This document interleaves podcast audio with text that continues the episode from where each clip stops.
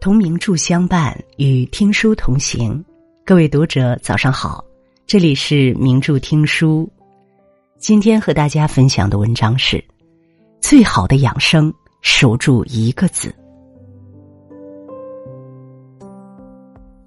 清净经有云：“人能清净，天下贵之。”静，并非不问世事，而是万物静观，恬淡平和。只有静下来，才能圆融通透、从容安好、自在生活。人这辈子守住一个“静”字，便是最好的养生。一身静养寿。周易有云：“动则生阳，静则生阴。”运动可以生发阳气，增强体质，提高免疫力；身静可以潜藏阴气，降低损耗，能延年益寿。就像虚云禅师常年坐禅，杨绛居家创作，杨振宁默默科研，他们的身体大部分时间都在静中蕴养，寿命却大多高过运动员。动养能健身，静养能长寿，一动一静，阴阳平衡，缺一不可。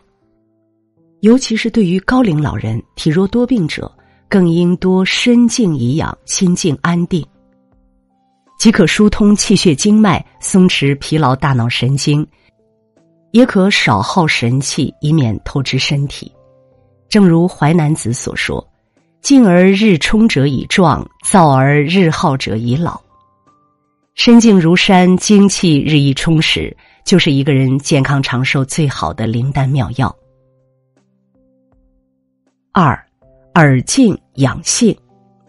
俗话说：“两耳不闻窗外事。”喧嚣尘世中，听太多，人心浮躁，便容易移了性情。耳根清净，专注自己，丰盈内心，才是修身养性的良方。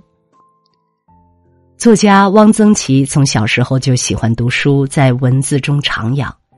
有次随父亲去外祖父家中，别人聚在一起说说笑笑，打牌娱乐。他却静而不听，躲在外祖父的书房的藤椅上看书，丰富自己。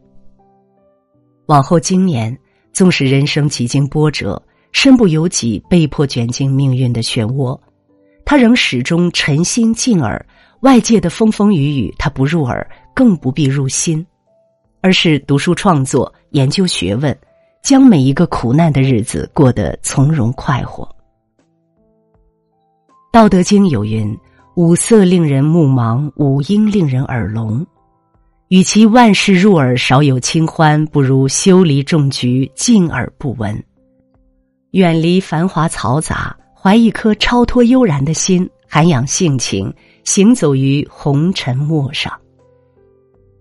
三心静养德。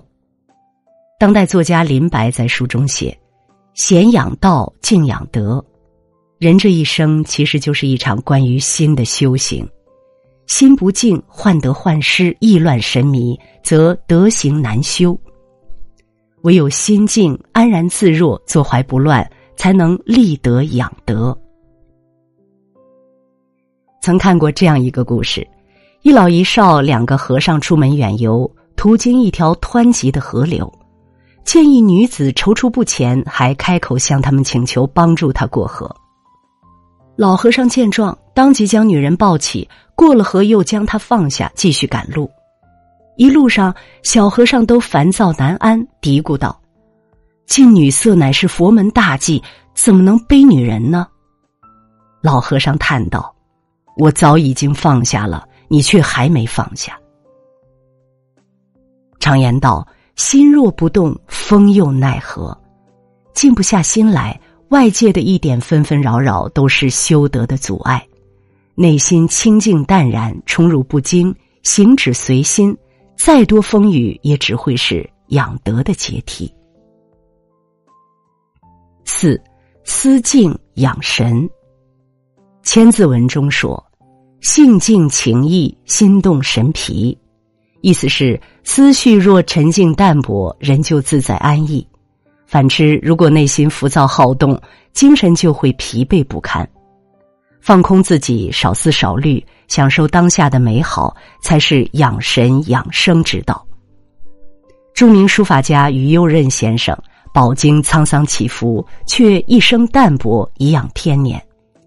常有朋友问及原因，他就指着高悬客厅墙上的字画，笑而不语。那是一幅写意莲花图，上面题字写着“不思八九，常想一二”，横批是“如意”。人这一生不如意事常八九，想要心旷神怡，就要少思八九，只思一二。古语有云：“静者神藏，躁者消亡。”很多时候，你心神不宁，活得太累，都是因为想太多，心思太躁。心思宁静、恬淡安然，精神才能内藏，以洒脱的心态奔赴幸福。五气静养福。大学有言：“静而后能安，安而后能虑，虑而后能得。”一个人在面对突如其来的考验、苦闷、愤怒的时候，倘若可以及时压住脾气，戒骄戒躁，让自己气静神闲，必然有所得、有所获，化解难题和矛盾，迎来属于自己的福气。晚清名臣曾国藩初入官场后，心浮气躁、目中无人，加上没什么官场经验，一时陷入困境，脾气也变得越来越暴躁。因此，不仅与朋友反目，也被同僚排挤。可他自己也不明白其中症结。直到有天，他的朋友唐建赠他一“镜子，曾国藩才恍然大悟。于是，曾国藩每日打坐静气，修养身心，坚持了数十载，后来才能水到渠成，步步高升，官居一品，成就了一番伟业。正所谓，人有静气，必有福气。平心静气、泰然自若，人生路才会越走越顺畅，福气也会随之而来。如果你喜欢今天的文章，别忘了在文末点一个再看，也欢迎您留言并转发。名著听书的朋友们，明天同一时间我们不见不散。